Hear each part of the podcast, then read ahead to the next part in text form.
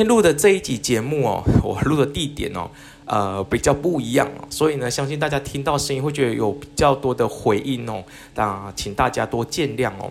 今天跟大家聊一聊一个话题啊，就是没有人膜拜的寺庙里面呢，到底有没有鬼灵的这件事情。我相信呢，许多人对这个问题是好奇的，也是感到害怕的。如果呢，我们只是从民间的信仰的角度来看待这件事情呢，我们可能会觉得说，那就只有有鬼跟没有鬼的一个是非题啊，也没有什么好讨论的。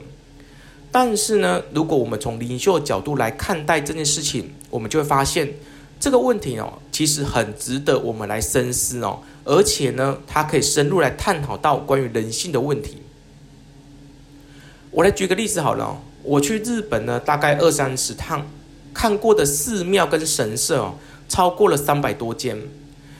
我去的这些神社跟寺庙呢，都不是大家所知道的一般的观光景点哦，而是一些很小而且很隐秘的地方。比如说像是静冈，我就看过全日本唯一一尊拿着葡萄的药师佛，它就叫做葡萄药师佛。那这尊神像哦，非常的有意思哦，因为它长得非常庄严，而且已经有几千年的历史哦，大概有一千多年吧，我印象当中。那因为它常年哦没有人去膜拜，所以你进去时候呢，感觉到非常阴森。重点是呢，你要进去时候呢，你还要找一位七十多岁老阿嬷来帮你开庙门。我从进去到出来哦，一个观光客都没有。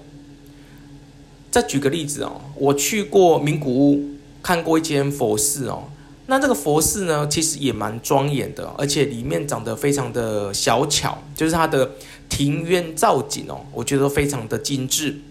那那一天呢是下着大雨，屋顶呢开始漏水，佛堂的两边呢都放着水塔，因为它没有钱来修理哦，所以里面呢都发霉跟潮湿了，到处都在滴水。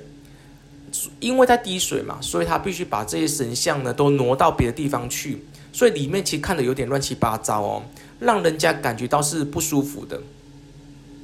我一走进这间寺庙呢，就感觉到全身是不舒服。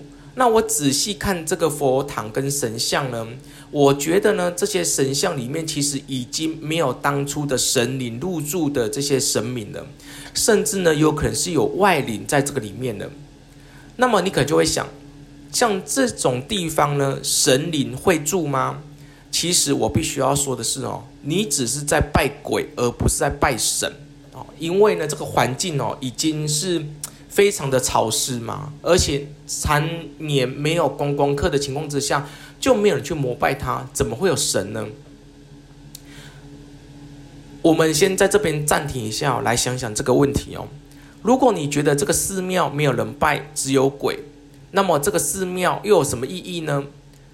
从神秘学的角度来看，你有什么感觉呢？如果我们从灵修的角度来看待这件事情呢，你就觉得说这个问题呢，其实没有那么的简单。我们会说哦，呃，鬼跟神哦，其实是住在同个空间里面的。你一定不相信哦。我再举我自己的例子哦，我在京都、大阪跟奈良这些地方呢。看过很多大的景点的寺庙，非常有名哦。讲出来你们都知道，比如说像是比瑞山好了，像这种地方哦，其实我也看过鬼。你可能会问说，那如果说神灵很灵验，佛法是永久的，那么怎么可能会让鬼入住呢？为什么这些寺庙会荒废呢？我必须要借用佛陀的一句话来回答你这个问题哦，因为世间本来就是无常的，从生命的建立到衰败都是自然的规律，没有什么东西是永久不变的。如果没有变化，就没有无常，就没有佛法。所以鬼神的共存跟寺庙的衰败，其实都是自然的循环，没有什么好奇怪的。如果我们用这种角度来看待寺庙里面到底是鬼还是神？没有人膜拜的寺庙里面呢，会不会充斥着许多的魔鬼、妖魔鬼怪呢？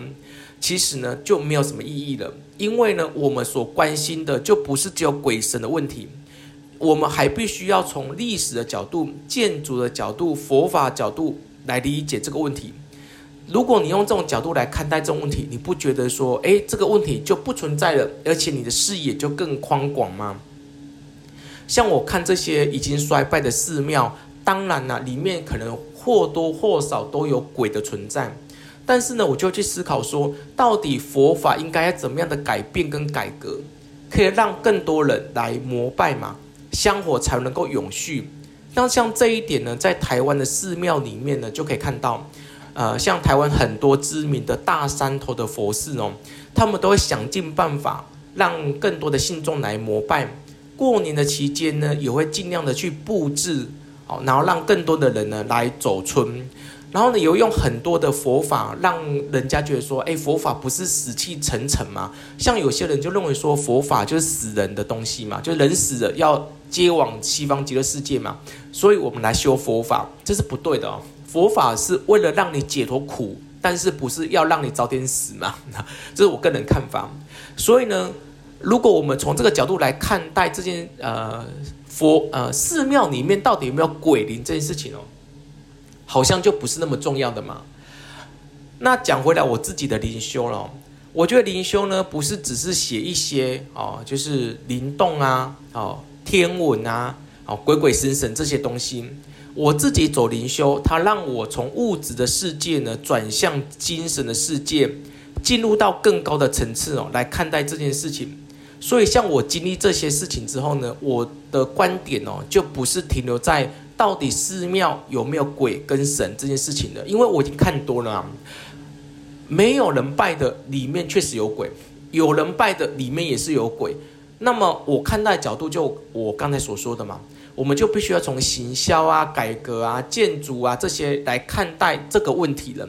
那么生命反而就更丰富了，就不是只是停留在有鬼跟没有鬼的这个是非题上面哦。